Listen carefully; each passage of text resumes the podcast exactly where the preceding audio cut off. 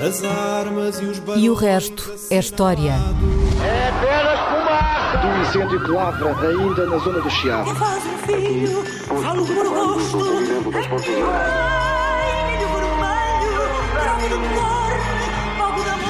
Quer transformar este país numa ditadura. Lamento, lamento. Com João Miguel Tavares e Rui Ramos. Olá, sejam bem-vindos a este episódio 228 de E o Resto é História, com a dupla que já conhece, Rui Ramos, João Miguel Tavares. Nós hoje vamos falar daquele que talvez seja Bom, o assassinato, sem dúvida, mais famoso do século XX e talvez um dos mais conhecidos de toda a história. Sim, depois do assassinato de César, deve ser este. Sim, é, com uma vantagem, porque o de César, que eu saiba, não foi registado em imagens. Acho que ainda não acho havia. Que não, não é? acho que não, acho, penso, Acho- penso que não. Pensas dizer, que não. penso não que tens bem certeza, mas sido, ta- não terá talvez não tenha não, sido Não há captado. filme, não há filme. Não há filme, mas deste há filme. Ah, no dia 22 de novembro de 1963, faz agora precisamente 60 anos, o presidente norte-americano John Fitzgerald Kennedy foi assassinado a tiro na cidade de Dallas. Era um presidente muito jovem, ele tinha apenas 46 anos quando morreu e, e a sua morte traumatizou a América numa década de grande, enorme violência política. O seu assassinato foi atribuído a Lee Harvey Oswald, eh, que por sua vez também foi morto a tiro dois dias depois de ter alegadamente morto a Kennedy. Apesar de a comissão criada para ana- analisar o crime ter realmente concluído que Oswald foi, foi o responsável pelo assassinato e que atuou sozinho, a verdade é que até hoje o mistério permanece, tal como os inúmeros livros, filmes, documentários e teorias da conspiração sobre este tema. Eu, Rui, imagino que, infelizmente, não nos vai esclarecer todos os detalhes acerca Não. da morte de Kennedy e a famosa bala mágica e as motivações de, de, de, de Lee Oswald, Ah, mas eu penso que nos podes ajudar a responder a isto. Ahm, John F. Kennedy foi eleito presidente no início de 1961. Uh, Não, tomou posse como presidente no início de 1960. Tomou- sim, exatamente. Tradicionalmente, tomou- eh, é foi eleito- eleito em novembro de 1960. Exato, é eleito no final do ano e depois eh, continua. é Exato, sempre assim, exato. até hoje, não é? sim, sim, Portanto, é sempre eleito no final do ano e as tomadas de posse são Exato, no início. exato, exato. Portanto, a tomada de posse foi no início de 1961 e ele morre no final de 1963. Portanto, nem sequer tinha completado três anos no cargo. Não. Então, porquê é que continuamos a falar tanto de um homem que esteve tão pouco tempo no poder? É, uh, um, Kennedy nem sequer foi. uh, agora descobrimos razões porque é que continuamos a lembrar-nos dele. Uh, Kennedy nem sequer foi o único presidente dos Estados Unidos assassinado. Antes Sim, dele tinham, mais. assassinado, tinham sido famosos. assassinados Lincoln Claro. em 1865. Não sei se toda a gente. uh, conhece, mas outros presidentes assassinados, o James Garfield em 1881, uh, William McKinley em 1901. Portanto, Um, há há uma certa tradição. Claro, como tu referiste, no caso de Kennedy, eh, as teorias da conspiração à volta da sua morte são uma razão para ser lembrado. Eh, é sempre possível contar a história outra vez, com dizer tenho uma nova explicação. Sim, uma nova a razão teoria, pela qual Kennedy filme. foi assassinado foi por isto e por isto e por aquilo, e Sim. portanto há uma maneira. Enfim, Sim. regularmente aparece gente a contar a E história o facto do seu, vez. do seu assassino ou do seu alegado assassino ter morrido dois dias depois também ajuda, não é? Porque não há, não há grandes explicações, ele não falou, não, aumenta, não falou. aumenta, o o mistério, adensa, adensa ao mistério Sim. e, sobretudo, cria um terreno muito mais fértil para a teoria da conspiração. É, o- o- Agiu sozinho, que estranho. e foi porque- morto logo a seguir, porque é, que- quem é que o... Essa por aí fora. Ah, Agora, Kennedy é mais, é um bocadinho mais, ou por isso, ou mais, mas talvez seja um bocadinho mais do que isso. Quer dizer, por exemplo, um inquérito de opinião, uma sondagem de opinião de 2014, entre os americanos, para saber qual era o... per- Pedia-lhes que dissessem os nomes dos presidentes, de todos os presidentes Uhum, de que se lembravam. Obviamente, lembrado. Não os, os Uh, favoritos? Não. não, os que se lembravam. Top of mind, como dizem os Exatamente, americanos. os que se não é? lembravam. Estavam E obviamente Na- vamos tirar aqui os presidentes recentes, quer dizer, naquele Sim. 2014 o Obama, o George Bush, quer dizer, portanto, obviamente desses toda a gente se lembrava. Vamos àqueles os mais antigos, digamos, 50 anos antes do inquérito, pelo menos, e desses Kennedy é o terceiro presidente mais referido. Quer dizer, isto é, o primeiro é Washington, Certo. ah, O fundador. o- depois é Lincoln e depois é Kennedy. Hum, E depois de Kennedy é Nixon, o quase colado a, a Kennedy. Quer dizer, para terem um exemplo, quer dizer, para termos termos de comparação. Por exemplo, Roosevelt, eh, que é um presidente, quando aqui falamos dos presidentes, o identificamos como um dos mais importantes presidentes americanos de sempre, Certo. mas só, só foi referido, mencionado por 60% das pessoas. Uhum. Uh, Woodrow Wilson, um presidente durante a Primeira Guerra Mundial, Sim. também um presidente absolutamente fundamental em termos até de política internacional, só 29% das pessoas é que o referiram. E nem, Portanto, nem, o Lyndon Johnson foi um presidente extraordinário, nem o Lyndon Johnson, nada- não, uh, Kennedy é aquilo que as pessoas têm. uh, agora, mesmo, portanto, nós podemos dizer, bem, mas isso também a morte de Kennedy ajudou a- e, portanto, todo, todo o facto todo durante Morrer anos jovem e anos, nos últimos anos, jovem sim, e haver uma, e um mistério acerca Sim. da sua morte, quer dizer, e portanto isso pode ajudar. Agora, nós podemos dizer também uma outra coisa, é que, e agora nós estamos a ver a presidência de Kennedy depois, mas se virmos antes, ao princípio, também podemos dizer que é possível que ninguém tenha chegado à presidência dos Estados Unidos, nem mesmo Barack Obama em 2008, no meio de uma tão grande expectativa e tão grande sensação como Kennedy em 1961. Hum. Isso é uma coisa muito importante. Primeiro, Kennedy era extraordinariamente novo. Kennedy é o mais jovem candidato até hoje eleito para presidente dos Estados Unidos. Ele tinha 43 anos quando foi eleito. Nunca mais ninguém.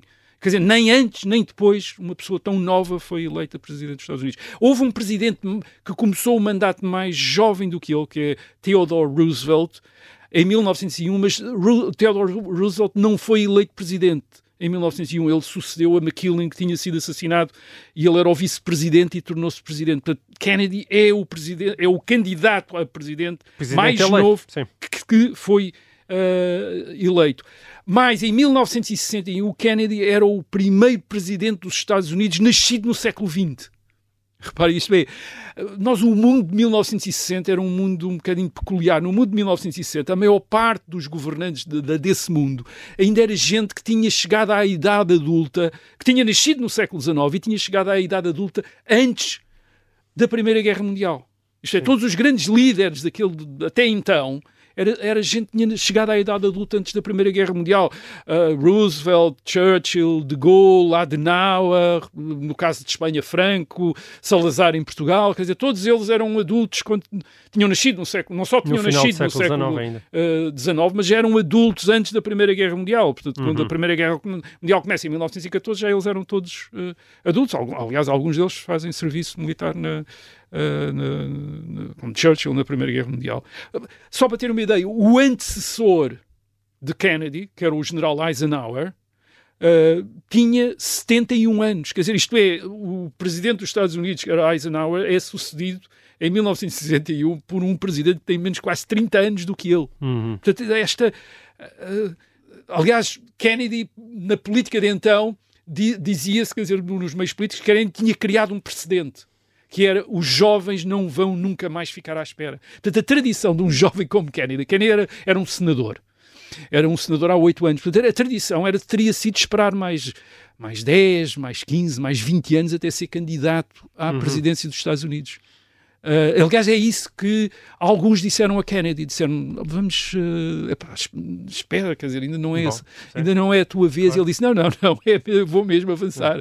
Isto é agora, Bom, quer dizer. Nós, Portanto, não estamos, vamos... nós já estamos não a falar das eleições americanas nos dias que correm e estamos a falar de senhores com 80 octogenários, não é? e Ou muito 70. perto É, e repare, este é o mundo, Octogenários, exatamente, e este é o mundo em que um- alguém com 43 anos, que tem 8 anos no Senado e que se propõe a presidente. Obviamente ele tem uma história que, just- que lhe permite esta ousadia, isto é, romper com as, com as hierarquias e com as eh, eh, reverências que existiam até então. É que Kennedy tinha servido, como a maior parte da geração dele, eh, ele tinha nascido em 1917, eh, tinham servido na Segunda Guerra Mundial.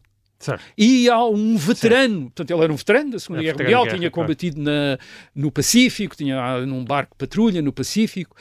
A um veterano da, da guerra era muito difícil dizer o senhor não tem experiência, quer dizer, alguém Certo. que tinha estado na guerra, combatido na, segunda, combatido na guerra, quer dizer, não dava muito jeito de dizer o senhor não tem experiência, quer dizer, não. Toda esta geração julgava que tinha muito mais experiência até do que os mais velhos que nunca, não tinham combatido na guerra. Eles tinham combatido na guerra, quer dizer, e isso é uma coisa importante em, em Kennedy também, quer dizer, ele é o presidente de uma geração que ainda é relativamente jovem Uhum. em 1960, 61 e que é eh, daqueles jovens que tinham 20 Hum. Certo. anos e que combateram na Segunda, Na Segunda Guerra, Mundial. da E ele ainda Guerra tinha Mundial. uma outra particularidade muito importante nos Estados Unidos. Era católico. Era católico. Exatamente, que é uma era um realidade. católico é bom, de é bom ascendência irlandesa. É bom Os relembrar cata- aos portugueses repara, que ser católico mais, nos Estados Unidos. e mais, não só era uma realidade, mas estamos a falar de um país que é um país, os Estados Unidos, que tinha sido pensado, obviamente, com separação entre a Igreja e o Estado, desde o seu início, não tem religião oficial, mas é um país que se pensa como um país protestante. É fundado por protestantes que vão tentar fundar, Uhum. enfim, tentar encontrar ali uma terra onde possam desenvolver lá a sua religião livremente, sem os, eh, sem os constrangimentos que encontravam eh, na Europa. Portanto, aquilo é um país anglo-saxónico e protestante. Ah, e Kennedy é de ascendência irlandesa e é católico. E isso causa uma comoção, eu diria quase tão grande como a eleição de Barack Obama ah, em 2008. Isto é, a eleição do primeiro afro-americano. A eleição do primeiro católico talvez é tão perturbadora como isso nos Estados Unidos. Quer dizer, agora, mais uma vez, Kennedy tem uma resposta para isso. E a resposta do- de Kennedy é, mais uma vez, a guerra. Ah, na guerra, todos estes descendentes de irlandeses e depois também os descendentes de italianos, que eram os católicos, tinham servido nas Forças Armadas dos Estados Unidos. Aliás, Kennedy, quando lhe dizem ah, o senhor é um católico, vai ter problemas em ser eleito, ele diz ah, ninguém me perguntou qual era a minha religião no Pacífico. Quer dizer, isto é, quando o enviaram para o Pacífico, ninguém lhe disse que religião é a sua, é católico, então não vai para a guerra, fica em casa. Não, ele foi para a guerra sendo católico. E, portanto, aquela ideia de que não, os católicos, que na altura já eram um terço, atenção, um terço dos americanos, Da quer dizer, população americana, da população americana, católicos. Ah, os católicos tinham provado que faziam parte, quer dizer, na, na- na- Segunda Guerra Mundial também tinham provado que faziam parte, digamos, da, da estrutura da sociedade americana e, portanto, não era só para, Uhum. para ah, protestantes anglo-saxónicos, também era para estes latinos e celtas ah, católicos, também tinham o direito de, de ter aspirações a dirigir esta república que- que- que desde a fundação tinha sido pensada quase como uma espécie de um Estado protestante, embora obviamente não tivesse uma religião ah, uh, oficial. E depois Kennedy, em 1960, faz, portanto, ele, ele usa muito a sua juventude, o facto de ele ser uma nova geração a chegar ao poder, para se identificar com a ideia de uma renovação dos Estados Unidos. E aquilo que ele lança, aquilo que ele lança é aquela ideia, estamos em plena Guerra Fria, Uh, portanto, esta grande competição, esta grande tensão entre os Estados Unidos e a União Soviética, e Kennedy lança a ideia, explora a ideia de que os Estados Unidos estão a ficar para trás na competição com a União Soviética, estavam a perder influência no mundo para a União Soviética, estavam a perder a corrida tecnológica com a União Soviética. Em 1957, a União Soviética tinha posto um satélite em órbita, o Sputnik. Portanto, ele diz: isto é a prova de que a União Soviética está à nossa frente, vamos ter de mudar tudo para. Eh, conseguir apanhar e ultrapassar outra vez a, a- a- União Soviética. Uma das coisas que ele lança é a ideia de um homem na Lua, quer dizer, ele quer pôr um homem na Lua para provar a supremacia americana na frente tecnológica. Ele cria a ideia de uma. Kennedy lança é, o, é um dos temas da campanha dele, a nova fronteira, quer dizer, a nova fronteira, repara, a fronteira era o oeste americano, aquela, enfim, que as pessoas nessa altura, nos anos 60, já estavam habituadas, sobretudo, a ver na, no cinema, quer dizer, mas aquela ideia do, ah, daquilo que era da possibilidade, alguém que vai, alguém que vai para o oeste e, e reconstrói tudo e faz tudo outra vez. Bem, Kennedy queria criar esse espírito outra vez, o espírito da fronteira, do oeste, quer dizer, no- nos Estados Unidos, quer dizer, nós somos capazes de fazer coisas, nós vamos fazer grandes coisas, quer dizer, e aqui estou eu, um jovem de 43 anos, quer dizer, suceder a um septuagenário, obviamente que ele não imaginava que 60 anos depois os Estados Unidos teriam, teriam octogenários à frente, mas aqui estou eu para relançar, uh, relançar outra vez, pôr os Estados Unidos no lugar que competia aos Estados Unidos e que os americanos, no fim da Segunda Guerra Mundial, se tinham habituado a associar aos Estados Unidos, que era a primeira potência do mundo. Em 1945, os Estados Unidos é, o único, é a potência que vence a guerra, com, mas é a única que tem uma arma nucle- armas nucleares, tem uma capacidade financeira e industrial que é maior do que todos os outros países do mundo quase eh, juntos, e Kennedy é alguém que vem dizer eu vou restabelecer essa supremacia, vou esta- restabelecer essa supremacia num mundo que parece muito hostil aos americanos, um mundo em que a maior parte dos Estados que se estão a dos novos Estados independentes que estão a sair da descolonização europeia na África e na Ásia, estão a assumir um modelo soviético de partido Uhum. único, de economias estatizadas. Uh, portanto, um mundo em que o comunismo parece estar a, es- a- expandir-se, um mundo onde há grandes dúvidas sobre os Estados Unidos. Sim. Por exemplo, na Europa, Adenauer, de Gaulle têm mesmo estão mesmo convencidos que os Estados Unidos não vão defender a Europa Ocidental. Isto é, que os Estados Unidos não vão usar armas nucleares pa- no caso de um ataque soviético, que os, esta- que os soviéticos já perceberam isso e que, muito provavelmente, os, os soviéticos poderão ser tentados a atacar a Europa Ocidental, sabendo que os Estados Unidos não querem correr o risco de ser destruídos numa guerra nuclear por causa da Europa Ocidental. E, portanto, De Gaulle e Adenauer estão mesmo convencidos os Estados Unidos não vão, os americanos não vão lutar por nós. Dizer, Os americanos vão retirar-se, vão deixar os soviéticos conquistar isso e Kennedy quer acabar com isso. Quer dizer, quer que ninguém tenha dúvidas que os Estados Unidos vão defender aquilo que os Estados Unidos chamam o mundo livre Hum. o mundo livre, quer dizer, portanto, e Kennedy quer ainda uma outra coisa, isto, isto tanto da política internacional, na política interna, Kennedy quer usar o poder do Estado, o poder que o Estado demonstrou ter durante a Segunda Guerra Mundial, para mudar a sociedade americana, para criar aquilo que depois o seu sucessor e que vai e que antes de ser seu sucessor foi seu vice-presidente, Lyndon Johnson, vai chamar uma grande sociedade, isto é, uma rede de serviços públicos para proteger os americanos contra a doença, contra a velhice, contra a pobreza. Isto é, ele acha que o, o Estado pode também fazer isso. Quer dizer, Uhum. E, portanto, quer lançar esse plano de uma grande sociedade. Ao mesmo tempo, Kennedy quer essa grande sociedade, eh, aquilo que nós podemos chamar um Estado social, e é um mito, eh, é um mito corrente dizer que não existe na América, é um mito completo, quer dizer, existe na América a níveis, aliás, tão grandes como na Europa, é um Estado diferente, quer dizer, dos Estados europeus, mas também existe, na- já existia com Roosevelt, começou a ser construído com Roosevelt nos anos eh, 30 e com Kennedy, com Johnson, é, é- é o grande momento desta, aliás, muito análogo ao que se está a passar na Europa. Quer dizer, na Europa também se está a expandir os Estados Sociais. Aqui nos Estados Unidos é uma das coisas que Kennedy também traz. E outra coisa que Kennedy traz também é uma. É, apesar de tudo, uma crença na iniciativa privada como o motor da economia.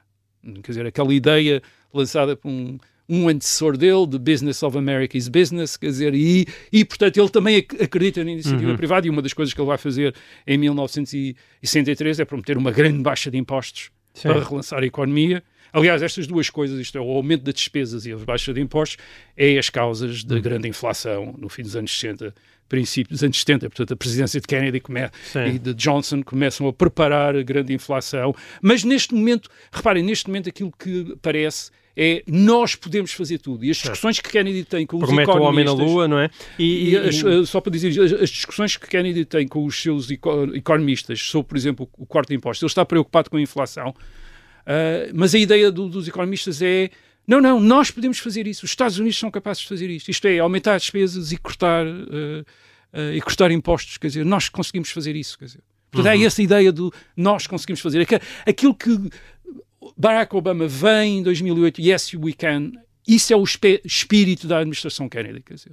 Ok. É, é- é essa precisamente a ideia da, da administração Kennedy. Alguma coisa está errada, pois nós podemos consertar. Uhum. Muito bem. Olha, eh, nós eh, estamos a chegar aqui ao final da nossa primeira parte.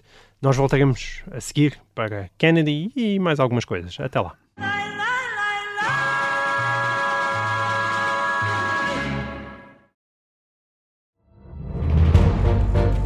Esta é a história do padre obcecado com a infiltração do comunismo na Igreja que tentou matar o Papa em Fátima. Que raio de coincidência.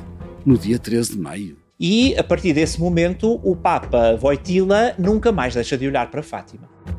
Episódio 1 O Anticristo em Fátima. Matar o Papa é uma série para ouvir em seis episódios e faz parte dos Podcast Plus do Observador. Um novo episódio a cada terça-feira. Os assinantes do Observador têm acesso antecipado a todos os episódios desta série, já disponíveis em observador.pt. Os Podcast Plus do Observador têm o apoio da Kia.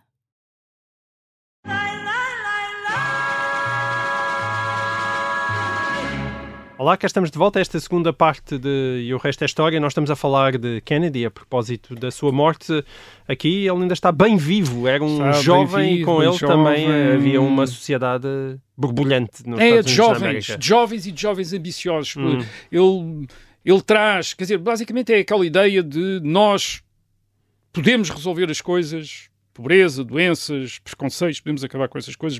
É preciso é, determinação, é o que Kennedy traz, Hum. e, e é preciso organização, é preciso fazer as coisas de outra maneira. Portanto, ele tenta-se rodear de gente que está de- disponível para fazer as coisas de, de outra maneira. Por exemplo, uma um, alguém que ele traz para o, para o governo eh, é Robert McNamara, que é o presidente da Ford, que é, enfim, uma das maiores empresas industriais da América, e que é uma espécie, nesta altura, uma espécie de Elon Musk, quer dizer, um indivíduo que revolucionou a Ford, quer dizer, um gênio da gestão, quer dizer, e ele, e que é um republicano, não é um democrata. Kennedy é um candidato do Partido Democrata, Kennedy é um democrata.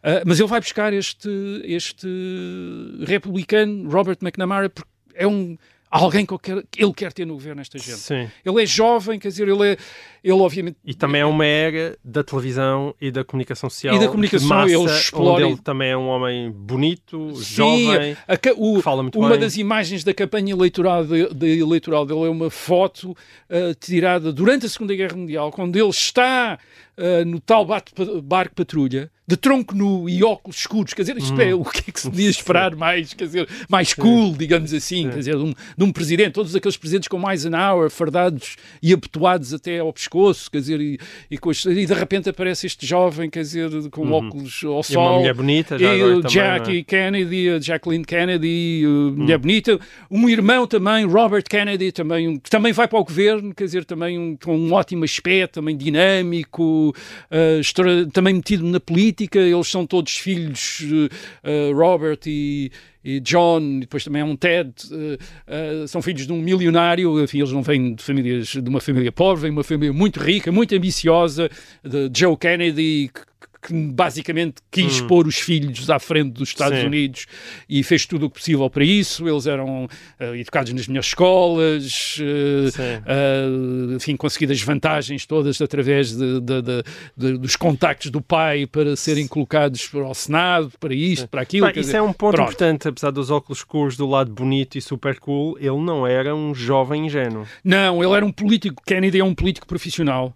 Uh, sem ilusões, capaz de jogar o mais sujo que se possa imaginar. Ele, durante a campanha eleitoral, eu disse, ele insistiu naquele tema de que a União Soviética estava à frente dos Estados Unidos e numa coisa que eh, a União, onde a União Soviética estaria à frente, dizia ele, era no arsenal de mísseis nucleares. Portanto, a União Soviética teria muito mais mísseis nucleares do que os Estados Unidos. E ele recebeu várias informações da presidência, dos serviços secretos, a dizer o senhor está a dizer uma mentira, isso não é verdade, quer dizer. Nós temos mais mísseis nucleares do que a União Soviética. Não diga isso. Ele parou de dizer isso, não. Continua a continua. dizer isso. Quer dizer, recebeu as mensagens, daquilo funcionava tão bem, eh, tão bem na televisão e tão bem na campanha eleitoral, quando ele dizia eles têm tantos mísseis, nós temos muito menos, e todas as pessoas ficavam, deitavam as mãos à cabeça, como é que era possível, isto tem de mudar, etc não, não venham cá dizer Certo. que aquilo era demasiado. De facto, isto era uma coisa em mísseis intercontinentais.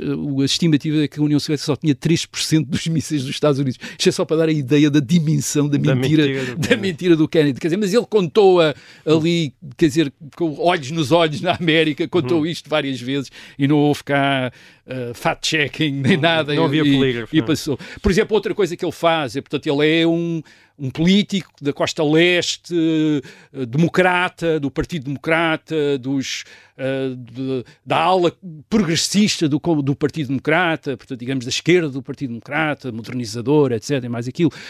E não, mas vai escolher um vice-presidente, vai escolher um vice-presidente. eh, E, e quem é que é o vice-presidente? Vai buscar Lyndon Johnson, que é um político conservador, democrata, mas conservador, do sul dos Estados Unidos. E reparem, nós já falámos aqui nas, em alguns programas em relação a isso, a geografia política dos Estados Unidos era muito diferente nos anos 60. Ah, portanto, a base do Partido Democrata, uma das grandes bases do Partido Democrata é o sul dos Estados Unidos, que hoje é republicano, mas então era democrata. E, portanto, era um sul que era tão conservador nessa altura como é hoje, mas só que então era democrata. E, e Kennedy percebeu, eu só posso ganhar as eleições tendo estes democratas do sul do meu lado. Quer dizer. Uhum. E portanto vou buscar o Lyndon Johnson, que era o presidente, aliás, o, que era um senador, quer dizer, também o presidente do Senado, vou para vice-presidente. Isto decepcionou os seus amigos progressistas. Mesmo a questão racial acabou por ser mais empurrada pelo Lyndon Claro. Johnson do que propriamente por ele. E, e ele fez pouco porque não queria perder o, o, uh, uh, digamos, o apoio dos democratas do Sul. Curiosamente, Lyndon Johnson, sendo um democrata do Sul do Texas, estava mais à vontade para confrontar os democratas do Sul do que este democrata da costa leste uh, e de, enfim, de, daqueles meios uh, Uhum. de progressistas de, uh, da costa leste que estava menos à vontade, quer dizer, Certo. para, para lidar com isto. Ele, ele também vai buscar para o governo, como já disse, republicanos, o Robert McNamara, que é também o, o, sub, o sub- ele, ele vai buscar um vai, vai, vai, vai buscar para secretário de Estado das Finanças o subsecretário de Estado de Eisenhower, portanto um republicano que tinha servido no governo anterior, ele vai buscá-los. Quer dizer, e isto deixa também muita gente em estado de choque, mas ele diz a todos esses, vocês viram como é que eu ganhei as eleições? É que ele ganhou as eleições em 1960 contra Richard Nixon, que tinha sido o vice-presidente de Eisenhower, por uma das margens mais curtas da história dos Estados Unidos. A diferença entre um e outro era 100 mil votos. Uh, 100 mil 118 votos 118 mil em, votos em 30 e tal milhões. é? em uh, 68 milhões de votos, quer dizer. Pois. Uh, Portanto, Sim, eram 34 milhões para cada cada um. Sim. Para cada um. Portanto, e ele dizia, estão a ver, quer dizer, portanto, eu tenho de ter os republicanos também do meu lado e foi buscar republicanos para a administração uh, dele. Ele, ele na- na governo, ele, ele joga sempre duro. Em 1961, ele digamos que continua o projeto que vinha da administração Eisenhower de tentar derrubar o Fidel Castro, apoiando a invasão de Cuba por exilados cubanos. Uh, depois acaba por não insistir, por recear que a União Soviética pudesse atacar Berlim se os Estados Unidos, enfim, se os Estados Unidos demonstrassem demasiada intervenção em Cuba. Os soviéticos, é curioso, os soviéticos julgaram que por ele ser jovem, ele era inexperiente e que, portanto, o podiam intimidar. Essa era a ideia de Nikita Khrushchev, que era o líder soviético na altura. Mas Kennedy, sim, Kennedy, a primeira reunião que teve com Khrushchev correu-lhe pessimamente. Ele diz, ele cilindrou-me completamente, não estava preparado para isto, etc. Mas ele Aprendeu, não é? aprendeu rapidamente e, e enfrentou a União Soviética em Berlim durante o- a construção do muro pelos comunistas em agosto de 1961, já falámos aqui disso, ah, e enfrentou a Depois União da crise Soviética. Dos ao- soviéticos de Cuba, não é? Uh, exatamente, durante a, a crise dos mísseis em Cuba, em outubro de 1962, também já falámos, Uhum. também já falámos uh, uh, uh, aqui disso. Aliás, ele é, antes de Ronald Reagan, na década de 1980, John Kennedy é o mais anticomunista de todos os presidentes dos Estados Unidos. Uh, aliás, para perceber isto é preciso também perceber a, a situação inédita em que os Estados Unidos estavam neste momento. Pela primeira vez, quase na- desde o princípio do século XIX, quando a Inglaterra invadiu uh, os Estados Unidos, os Estados Unidos enfrentavam um inimigo que podia atingir a América. Isto é, a América, desde que deixou de ter a, a Inglaterra como seu uh, adversário, teve mais ou menos sempre sossegada. Isto é, o Pacífico e o Atlântico eram, chegavam quase para, Barreiras naturais, não é? para defender a América. Quer dizer, e neste momento, uh, uh, por exemplo, durante a Primeira Guerra Mundial, durante a Segunda Guerra Mundial, portanto, o, o continente americano nunca, nunca houve hum, Uhum. dúvidas sobre poder ser atingido, quer dizer, mesmo na Segunda Guerra Mundial, ou por japoneses ou por uh, alemães. Mas agora os soviéticos têm possibilidade de atingir uh, uh, os Estados Unidos, e aliás os Estados Unidos até julgavam que os soviéticos tinham muito mais capacidade do que é que tinham verdadeiramente para atingir os, os Estados Unidos. Portanto, eles julgavam que, sim, eles têm armas nucleares e neste momento a ideia era que um primeiro ataque nuclear mataria pelo menos metade da população americana. Quer dizer, Uhum. o primeiro ataque, quer dizer, portanto, na primeira primeira hora, digamos assim, metade da população americana. Portanto, isto é o ambiente em que vive os Estados Unidos. Kennedy vive constantemente com o com os códigos, quer dizer, para, das armas nucleares. Ele, quando dorme na Casa Branca, portanto, ele dorme no, no primeiro andar, no resto do chão está acordado um oficial com os códigos e, que, e cuja uh, o percurso que ele tem de fazer para chegar ao quarto do presidente, tem de subir as escadas e entrar no quarto, e pode entrar sem bater no quarto do presidente, é um minuto e meio, quer dizer, é, portanto, é um minuto e meio que tem sobre eles terem a ideia de que Estado, a União Soviética lançou um ataque e, portanto, ele corre com, para o presidente com, com os códigos, quer dizer, acorda ao presidente se acontecesse durante a noite e, e o presidente tinha de acionar os códigos para uh, a resposta uh, Uhum. a- a- a- uh, americana. Portanto, Kennedy uh, vive neste mundo em que tudo parece estar em causa, quer dizer, isto é, o mundo em que tudo parece ser possível, o mundo da tecnologia, o mundo da administração, nós podemos fazer as coisas, mas também o mundo em que tudo está em perigo hum. e tudo tem de ser defendido. E ele, como disse, joga duramente. Ele, por exemplo, ele julga, uma das coisas que ele julga é que só governos modernizadores e progressivos é que podem resistir aos comunistas. Portanto, ele acha que só, quer dizer, ditaduras conservadoras não, não servem. Quer dizer, e, por exemplo, no, no caso do Vietnã do Sul, um, Kennedy julga que o governo local não é efetivo na resistência ao comunismo e terá dado ordens ou consentido num golpe de Estado que derruba o uh, governo de Diem no Vietnã do Sul. E na prática inicia o grande período de intervenção americana no Vietnã do Sul, portanto inicia a guerra americana do Vietnã, é Kennedy e quem 1963, na prática, inicia isso. No caso de Portugal, ele também não vê nada com bons olhos a ditadura salazarista nem as colónias portuguesas. E em, uh, no princípio de 1961, abril de 1961, a diplomacia americana enfim, há, há, ideias que acalentam o derrube de Salazar. Salazar é, cair, não. Eh, derrube e entusiasma um bocadinho gente uhum. que estava aqui. Nós falámos aqui do golpe de Muniz, é dessa, dessa altura. Dessa altura eh, Kennedy vai para lá mesmo convencido que tem de ser um presidente diferente de Eisenhower. Eisenhower era um presidente que confiava muito no seu staff nos seus colaboradores. Portanto, Eisenhower, eh, a maneira de funcionar de Eisenhower é a seguinte: só deve chegar ao presidente decisões sobre as quais os seus colaboradores não concordam. Isto é, se todos os colaboradores concordam, não é preciso pedir a licença, pedir, envolver o presidente. Hum. Só quando os, quando os colaboradores não concordam é que deve ir ao presidente. Portanto, o presidente só é um árbitro Portanto, as equipas jogam, se estão todas estão de acordo, resolvem lá, não precisam, o presidente não precisa de saber. Nesse aspecto, Kennedy era um presidente não, mais moderno, mãos Kennedy, na massa não, e a mandar Kennedy quer mandar tudo. Por exemplo, uma das coisas que Kennedy faz, portanto, ele, ele diz: Eu não quero estar a aprovar as decisões dos outros, eu quero tomar as decisões. Quer dizer, uma das coisas que ele faz é pedir à CIA que lhe começasse a mandar a informação primária e não só os relatórios de síntese que eles mandavam a Eisenhower. Quer dizer, portanto, assim, vamos dizer assim, uma vez por semana mandavam um relatório à Eisenhower, dizia, ah, passou-se isto, passou-se aquilo, coisas mais importantes. Kennedy queria ver mesmo os relatos do campo, quer dizer, as informações, os relatórios uhum. que estavam a ser mandados pelos seus agentes no Vietnã e os agentes no, em Berlim, queria ler aquilo, queria ler a correspondência, queria perceber de tudo isso. Obviamente ele aproveita a sua celebridade, a sua fama, o seu bom aspecto uh, para se tornar, para fazer da presidência uma coisa que a presidência, a presidência dos Estados Unidos, enfim, com Roosevelt já começava a ser um bocadinho, mas ainda não era bem, ainda não se tinha, que é o, aquilo que ele chama, Kennedy chama o centro vital da política americana. Isto não é suposto.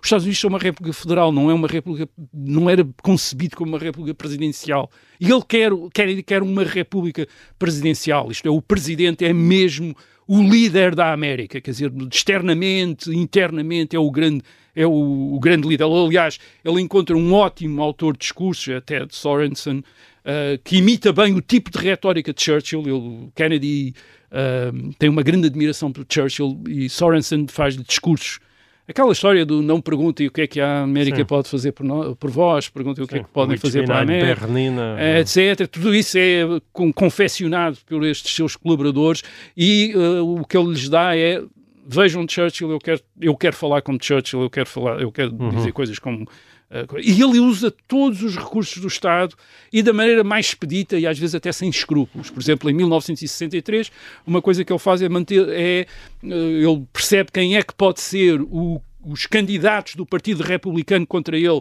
nas eleições uh, de 1964 e manda ao Departamento de Justiça investigar esses, esses candidatos Sim. todos para ver se há coisas podres que ele possa utilizar hum. contra eles. Mas dizer, ele, ele, ele, ele, apesar de já ter utilizado a comunicação social e a televisão de uma maneira muito inovadora, digamos assim, ele ao mesmo tempo beneficiava do facto do escrutínio do início da década de 70 não ser igual ao escrutínio de hoje em dia, dizer, porque com os seus, digamos assim, com os seus podres e as suas não, coleções de amantes não se safaria uh, no século XXI. Ele, exatamente, quer dizer, ele usa a, a imprensa, os meios de comunicação de massas da melhor maneira, quer dizer, é como uma.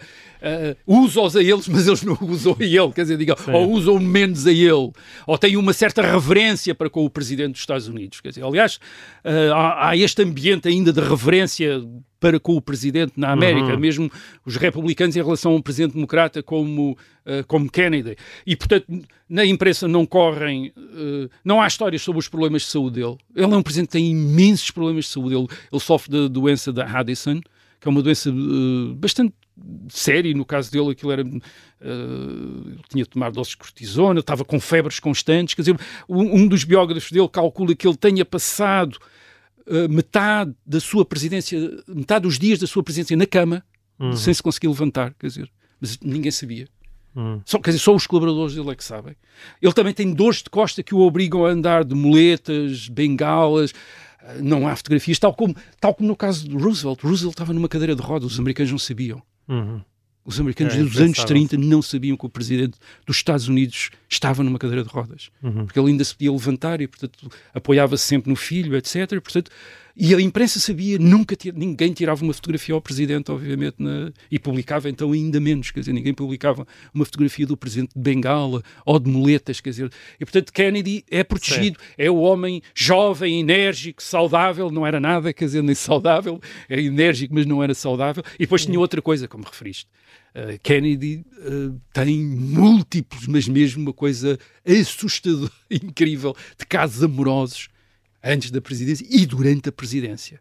E com as mulheres mais, quer dizer, ele praticamente, a ideia dele era que devia-se tentar todas as senhoras com que se encontrava, e depois elas diziam que não, umas diziam que sim, o que interessava, quer dizer, e isso colocava problemas aos seus staff, aos seus colaboradores, de arranjarem visitas secretas à Casa Branca, encontros em hotéis, e depois as- as- estas, estas senhoras não eram umas senhoras quaisquer. Marilyn Monroe, desde logo. Marilyn Monroe, a namorada do chefe da máfia de Chicago, Mais perigoso. mais perigoso ainda. Quer dizer, portanto, isto levantava problemas. Toda a gente sabia mais ou menos comentários na imprensa, histórias que saíssem na imprensa. Ninguém publicou nada disso Certo. até Kennedy, eh, eh, Kennedy Sim. morrer. Portanto, Mas ele- ape- apesar do Vietnã, destes casos da, da, da, da Baía, dos, sabiam, da Baía dos. Porcos, que- quer dizer, houve Kennedy teve imensos problemas, mas ainda assim manteve a sua popularidade. É, em 1963 ele tem uma, uma queda de popularidade. Agora, reparem nesta queda de popularidade, atenção, de 76% para 59% da aprovação pelos americanos, quer dizer. E, e, como é que, e porquê é que foi esta queda? É, é curioso, quer dizer, não foi nada de que... A queda acontece por causa dele parecer muito favorável ao movimento dos direitos cívicos ah, e os democratas do Sul estarem a ficar desgostosos com ele. Uhum. Eles estão-se a retirar, de, de- quer dizer, é os Sim. democratas do Sul que lhes estão a tirar apoio. E daí, por causa do apoio e daí a visita a Dallas, no Texas. e daí a visita a Bom, Dallas, mas no olha, Texas, como na no- sexta-feira, 22 de novembro de Como- 1963, porque Como ele num pensa... bom filme, pega aí, mas isto como pensa. num bom filme de suspense com um assassinato vai acontecer uma coisa muito irritante para quem nos está a ouvir em FM, que é quando sou ao tiro acaba o programa. Eu lamento muito, mas nós chegamos mesmo ao fim. Quem nos está a ouvir FM, quem quiser saber qual a direção do tiro e o que é que aconteceu, vai ter de nos ouvir em podcast. Para quem nos está a ouvir em direto, até para a semana. Muito bem, então. Dallas, Texas, sexta-feira, é, é uma 22 obriga- de portanto, novembro. é um- o presidente precisa de lá ir, acha que precisa de, lá- de ir, porque precisa de, ah, digamos, ah, enfim, criar, criar um bom ambiente no, Uhum. no sul dos Estados Unidos, onde muita gente está a ficar irritado com ele, porque ele parece muito favorável ao movimento cívico. Obviamente, o- do, do lado do movimento do, do lado do, do, do- do movimento pelos direitos cívicos da população afro-americana, a impressão é que Kennedy está a demorar-se muito, a não se querer comprometer, portanto Martin Luther King fica muito, anda muito, de vez em quando, muito decepcionado com Kennedy, portanto Kennedy está aqui a jogar com uns Uhum. e com outros, portanto ele neste momento acha que deve, de- deve ir a, a- Dallas, eh, Texas, sexta-feira, há esta este desfile, quer dizer, com o presidente num carro aberto eh, nas, rua de, nas ruas de Dallas. E ao meio-dia e meia eh, deste dia 22 de novembro, sexta-feira, eh, dois tiros, enfim, não, não se percebia, mas agora percebe-se que pelo menos foi atingido por eh, dois tiros, eh, morre, e esse é um momento, digamos, de vida história americana, quer dizer, aquela ideia, aliás, que depois até é aproveitada por Portugal, que é ah, onde é que estavas tu quando determinada coisa. É, isso era uma coisa que os americanos. Onde é que estavas tu quando soube que o presidente Kennedy tinha sido assassinado? Quer dizer, aquilo é um momento, quer dizer. ah, é um momento de, de- de uma quebra do encanto, isto é, de uma quebra de encanto, quer dizer, de repente como é que é possível. Uhum. E depois, claro, retrospectivamente é visto dentro de uma, de, de uma década, como tu disseste ao princípio, de violência, porque ele não vai ser o único assassinado uhum. uh, dos anos 60. Martin Luther King vai ser assassinado. O seu irmão uh, vai ser O assassinado. irmão Robert Kennedy vai ser assassinado quando está a fazer uma campanha para ser presidente dos Estados Unidos, o que torna ainda, obviamente, a tragédia dos Kennedy depois uma história ainda mais impressionante. Uh, mais impressionante. Agora, o, o seu assassinato no imediato coloca um imenso risco para a América e para o mundo. E nós às vezes não pensamos nisso, isto é, as pessoas às vezes não pensam nisso, mas Lee Oswald tinha vivido na União Soviética, o assassino. Era um, um grande fã de Fidel Castro. Teria sido muito fácil levantar as suspeitas que, que Kennedy tinha sido assassinado a mando da União Soviética uhum. ou de Fidel um Castro comunista. por um agente comunista. Teria sido muito fácil. E eu creio que há um grande, uma grande preocupação no establishment americano de evitar essa impressão, quer dizer, pelo perigo que isso ia constituir. Richard Nixon, mais tarde, um, em relação à guerra do Vietnã, numa entrevista, uh, quando lhe dizem, bem, mas porquê é que não aumentou o esforço de guerra americano no Vietnã para ganhar a guerra no Vietnã? Porquê é que não, não tentou mobilizar o, a população americana para o esforço de guerra no Vietnã? E ele diz, Uh, você não está, diz ao repórter, já, Nixon já não era presidente nesta altura, ele diz, você não está a perceber, o, os Estados Unidos têm armas nucleares. Um presidente não pode, um governo americano, não pode galvanizar a população americana dessa maneira. Porque se galvaniza dessa maneira, a população americana vai exigir o máximo, quer dizer. E nós não podemos fazer isso, quer dizer. Uhum. Nós não podemos.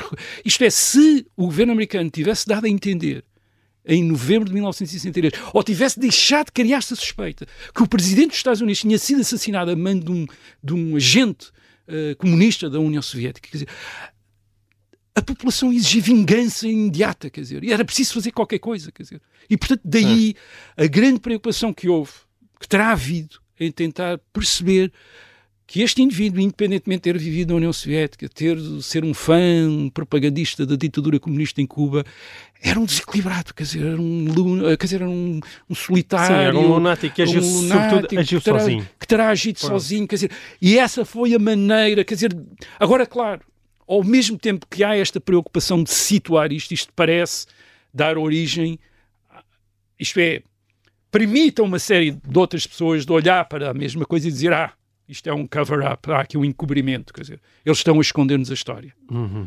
E ao princípio terá talvez havido gente que possa ter suspeitado os comunistas, quer dizer, da União Soviética, mas ao longo da década de 60, uh, o que se desenvolve nos Estados Unidos é uma espécie de contracultura contra o poder, uma grande suspeita em relação ao poder.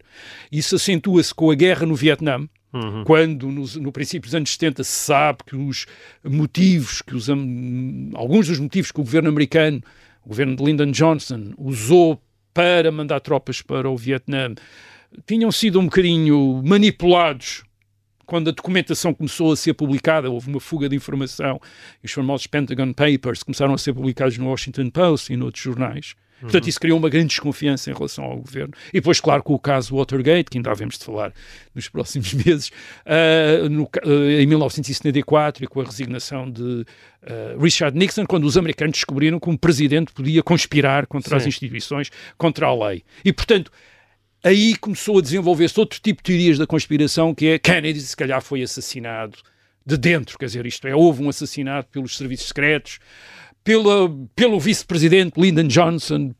Isto é, começaram a circular as teorias, teorias cada vez mais incríveis de, de que, enfim, de, e mais. E de encobrimento, quer dizer, teorias da conspiração etc. que, em bom rigor, uh, continuam até hoje. É? E continuam até hoje, isto é toda a gente. Sim, é Reparem, tendência. ainda há documentação, ainda, ainda há poucas semanas, estava a ver, ainda há documentação, ainda há fecheiros que não foram divulgados do do assassinato. Portanto, ainda há dossiês que não foram divulgados. Dizer, uhum. Isso, reparem, isso, isso ainda é. Uh, isso acontece também em Inglaterra, por exemplo, com dossiês da Segunda Guerra Mundial, operações da Segunda Guerra Mundial, que ainda não são divulgadas. Quer dizer. Uh, e portanto nós encontramos estes e, e, e, repare, isto não faz isto não faz impressão em, em Portugal num país em que tudo ao mesmo tempo é secreto, não há registro, nada mas nos Estados Unidos e em Inglaterra onde há o Freedom Information Act, onde há um grande acesso à informação, onde as coisas são todas registadas. Por exemplo, um, há uma conversa, por exemplo, entre o, uma primeira conversa quando eles uh, transitam de. Enfim, quando fazem a transição de poder entre Eisenhower e Kennedy, eles têm uma primeira conversa. E Kennedy vai para lá e está a conversar com Eisenhower. Uh, portanto, está a fazer uma conversa. Então, o que é que, quais são os problemas principais que acha que há no mundo? O que é que há? O que é que ele tem de estar atento? A perguntar a Eisenhower. Eisenhower a dizer-lhe. E de repente Kennedy repara que, os, uh, que Eisenhower tem um, um assistente, um, um ajudante, quer dizer, a tomar notas quer dizer, da conversa toda. E ele diz: mas, mas espera aí, o senhor está a tomar notas desta conversa toda? E Eisenhower diz: tudo o que um presidente diz é registado, quer dizer, e fica, no, e fica nos arquivos, quer dizer.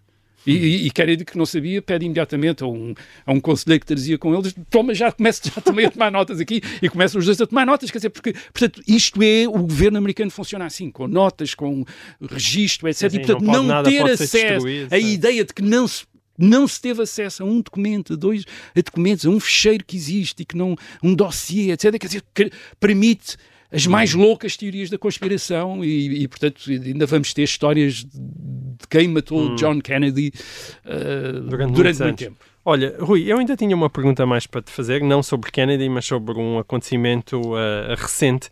Nós estamos a viver uh, tempos atribulados na política portuguesa e, e num dos últimos fins de semana o primeiro-ministro António Costa disse uma frase que abriu os telejornais, que é um primeiro-ministro não tem amigos. Um, e depois até acrescentou, e quanto mais tempo exerce, menos amigos tem. Um, ora, quando tu ouviste isso, Rui, tu enviaste uma mensagem, eu penso que não estou propriamente a cometer uma inconfidência. Está que, registado. Está registado, fica aqui registado nas notas, em que tu disseste, é uma citação de Salazar, né? portanto tinha essa graça. E eu confesso que fiquei hum, curioso com essa coincidência. Quando é que Salazar disse que um primeiro-ministro ou um presidente do Conselho não tinha amigos? E, e já agora, em que contexto é que o disse, não é? Imagino que não tenha sido por, por a Peter descoberto um, um amigo seu a utilizar legitimamente o, o, seu- o seu nome em negócios impróprios. Ah, bem, isto pode ser ou não uma citação de, de Salazar, dependendo de António Costa ter ou não lido as memórias de Marcelo Caetano. Mas como ele também citou Marcelo Caetano nessa, nessa, nesse discurso, ah, talvez tenha lido as memórias de Marcelo Caetano e, e, de facto Salazar E disse. Sines, em 1971, foi um discurso Exatamente, muito... o professor Marcelo Caetano. O professor Marcelo Caetano foi Ah, muito estado o- novo, sim. E Salazar, de facto, disse, disse: Não sou amigo de ninguém, não posso ter amigos. Hum. E segundo Marcelo Caetano, Salazar disse isso a 4 de agosto de 1958, numa conversa com o próprio Marcelo Ca- Caetano. eh, E, portanto, em São Bento. E, e, portanto, está no seu livro de memórias, no está livro no memórias, livro de memórias Marcelo de Caetano. Marcelo Caetano. Marcelo Caetano era então ainda o ministro da Que presidência. se chama, para tu dizeres, que é para, As para o minhas memórias de Salazar. que é para quem quiser ganhar procura, não se encontra, Exatamente. não está disponível, Acho mas que encontra-se uma facilmente em alfarrabistas, encontra-se facilmente. mas acho que é uma edição uh, Recente? recente. Ok. Penso eu que sim. Penso que sim, penso Hum. que sim. O, o- Marcelo Caetano era então o ministro da presidência, portanto uma espécie de uh, ministro que apoiava o, o presidente do Conselho e, portanto, era uma espécie de vice-primeiro-ministro, Uhum. de facto. Ele tinha ocupado, ele ocupava esse lugar desde 1955 um, e, e durante muito tempo fora por isso visto como o sucessor de Salazar. Portanto, era o, foi visto como o Delfim, quer dizer, enfim, falámos aqui há uns Hum. programas, há uns episódios atrás dos, dos Delfins de Salazar. E isso levava, tinha levado também muita gente no regime a incompatibilizar-se com, com Marcelo Caetano. Ah, Dizia-se que ele planeava, obviamente, tomar conta do governo e depois moderar o regime, etc. Ah, mas pior do que isso, tinha-se começado a dizer que o Presidente da República, o General Caveiro Lopes, Uh, pensava em Marcelo Caetano para substituir Salazar. Salazar já tinha 70 anos, andava sempre a queixar-se da saúde, portanto julgava-se que ele iria poder ser, uh, Uhum. uh, enfim, que o, o general Caveiro Lopes estava a pensar em Marcelo Caetano para substituir Salazar, e isso tinha levado muitos uh, que não gostavam de Marcelo Caetano a opor-se à reele- reeleição de Caraveiro Lopes como Presidente da República em 1958. Uh, Salazar acaba por concordar com essa linha, que é uma linha defendida, encabeçada pelo Ministro da Defesa, o General o, o Santos Costa, o, creio que brigadeiro nessa altura, ainda não era general, uh, Santos Costa. Uh, isto dividiu muito o regime, faz surgir a candidatura do general Humberto Delgado, a candidatura presidencial do general Humberto Delgado. O general Humberto Delgado julga que pode aproveitar dessa divisão do regime, portanto é um, um enorme abalo. E depois da eleição de Américo Tomás, em junho de 1958, uma eleição que obviamente o general Humberto Delgado contestou, disse que não tinha sido uma uhum. eleição, uma eleição. Portanto, Américo Tomás era um, foi o ministro escolhido por Salazar para substituir Carveiro Lopes, como candidato da União Nacional à presidência da República. Uh, Salazar, digamos que tenta enfrentar essa divisão entre Marcelo Caetano e os anti-marcelistas, afastando do governo quer Marcelo Caetano, quer Santos Costa, portanto, afastando uhum. os dois no governo. E é nesse contexto que se dá a conversa de 4 de agosto de 1958, quer dizer, Salazar convida Marcelo Caetano para o informar de que o ia dispensar do governo, mas antes disso, portanto, antes disso começou a fazer uma conversa sobre o novo governo, mesmo antes de dizer a Marcelo Caetano que o ia dispensar. E, portanto, começou a dizer, uh, a dar nomes e a dizer o que é que, oh, professor Marcelo Caetano, o que é que acha deste deste nome, o que é que acha daquele, o que é que acha uhum. deste. E, e, e, há um determinado nome que, que Marcelo Caetano não diz quem. Uh, que Salazar diz, este pode, talvez este pudesse ser ministro, e, Marce e uh, Marcelo Caetano disse-lhe que não lhe parecia indicado este, um essa, pessoa, essa pessoa ser ministro, apesar não... de ser seu amigo. Apesar de, de, amigo de Salazar? Amigo de Marcelo Caetano. Ah, apesar okay. de ser meu amigo, eu meu acho amigo, que não okay. deve ser indicado. E e depois agora passo a citar, porque isto citado tem mais graça, uh, e então o Marcelo Caetano diz que o que aconteceu é a seguir. A citar agora estou a citar Marcelo Caetano, das memórias. Ele diz assim, Salazar retruquiu sacudidamente, claro, o fato de ser amigo não pode influir nos nossos juízos nestes casos. Por mim estou à vontade, não sou amigo de ninguém. Uhum. E diz Marcelo Caetano, fez-se um silêncio entre os dois. Quer dizer, quando ele diz, por mim estou à vontade, não sou amigo de ninguém, eles ficaram em silêncio. E diz Marcelo Caetano, e como se acabasse de fazer uma verificação trágica ou, com, ou quisesse convencer-se de que tinha acabado, do que tinha acabado de dizer, repetiu num tom cortante, mas em que havia um acento patético. Não posso ter amigos, não sou amigo de ninguém.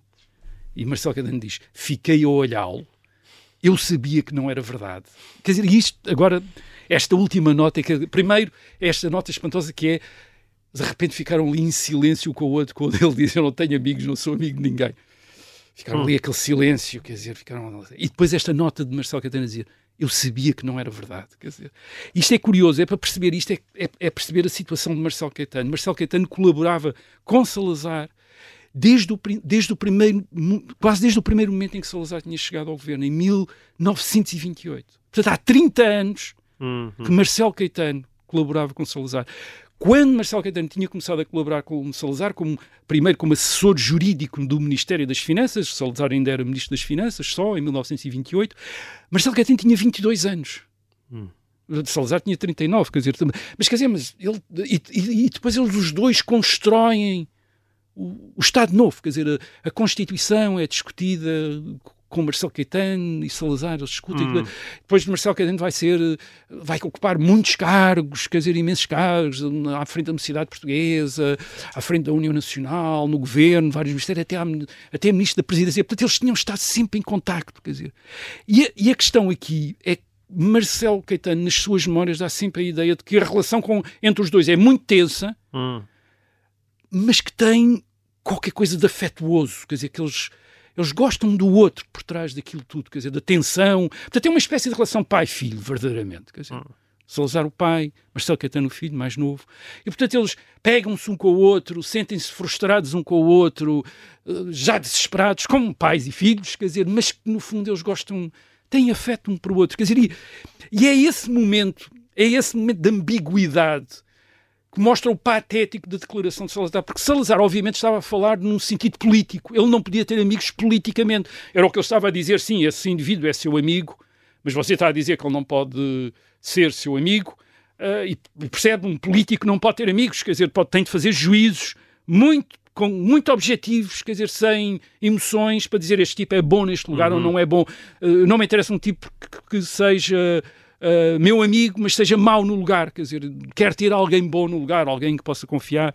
Portanto, eh, Salazar está a dizer isso, mas ao mesmo tempo a ênfase que ele está a pôr isso, no momento em que o que ele vai dizer a Marcelo Caetano a seguir é que o vai dispensar do governo. Aliás, vai o dizer de uma maneira assim um bocadinho Redonda. redonda, circular. porque ele começa primeiro por dizer que vai despedir Santos Costa. E ele diz: Eu vou, sabe, porque ele é muito contestado nas Forças Armadas, há muita gente que não gosta dele, portanto vou ter de, vou ter de o despedir. E o Marcelo Caetano diz: Ah, sim, sim. E, e diz, e dizendo das memórias, eu já estava a perceber onde é que ele queria chegar, mas ele estava ali a enrolar. E depois, agora já está a ver, eu tenho aqui um grande problema, que é: toda a gente diz que, que o Santos Costa é o chefe de uma, uh, de uma das linhas políticas do governo e agora inventaram que o senhor era o chefe da linha contrária e está a ver, eu agora estou a afastar ele e não posso estar a a entender que o senhor ganhou, que isto é uma espécie de vitória sua e ele diz, ah, estou a perceber, estou a perceber e por isso eu tenho imensa pena, uma coisa que não é uma coisa horrível para mim.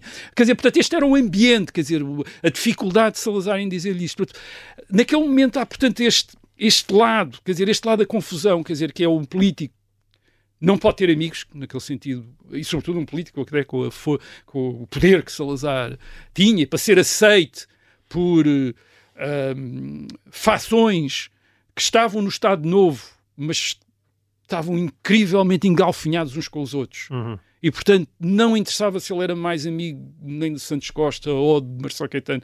Não interessava, quer dizer, ele tinha de pôr e tirar à medida das conveniências políticas. Portanto, não podia ser amigo de ninguém nesse sentido mas ao mesmo tempo ele diz aquilo, quer dizer, e de facto aquilo que Marcelo está a entender é que ao fim de 30 anos alguma coisa havia ali para além da relação política, quer dizer. Isto é, alguma coisa havia ali. E, aliás, as, as minhas memórias de Salazar acabam com a última carta de Salazar, eh, uma das últimas cartas de Salazar a Marcelo Caetano a dizer que, uh, que é uma carta de, poucos dias depois deste acontecimento, a dizer que, que entre os grandes desgostos que ele tinha tido durante aqueles 30 anos de governo, o maior de todos tinha sido Uhum. despedi-lo a ele. Quer dizer, e, e Marcelo Caetano acaba assim o livro, quer dizer, com a ideia de que sim, ele tinha um amigo, quer dizer, isto é, havia aqui ó, alguns amigos, quer dizer, isto é aquilo que estou-lhe, quer dizer, ou- quer dizer, enfim, todo o livro, As Minhas Memórias de Salazar, é uma grande fonte. É um livro fascinante porque é uma grande fonte sobre a a história política do Estado Novo, aliás, como não há quase outras, ah, como há muito, poucos, pou- muito poucas outras, mas é também a história desta relação, quer dizer, desta relação entre estes dois homens, eh, Salazar e Marcelo Caetano, de, de uma espécie de tensão, desconfiança e ao mesmo tempo de afeição e de admiração mútua, quer dizer, e, eh, e portanto, e é este problema, será que pode, pode ter amigos ou não pode ter amigos, quer dizer, eh, politicamente não pode ter amigos, mas pode ter amigos de outra maneira, só que estes outros amigos não podem contar com ele quando se chega à política. Portanto, é um bocadinho assim. Muito bem. Olhem, hum, assim termina esta edição do Resto é História. Daquilo que eu pude pesquisar, as minhas memórias de Salazar está de facto escutada a uma Ah. edição da Verba em 2000, Ah, já não- mas uh, já, já não está está disponível. De qualquer forma, para quem gosta de alfarrabistas, sabe que é um livro que é bastante Sim. fácil de encontrar, que foi muito vendido na altura. Sim, sim. E, portanto, encontra-se facilmente. Nós eh, também sabe, tem facilidade em encontrar-nos, já sabe onde é que nós estamos e nós voltaremos para a semana de novo com mais e o resto é história. Até lá.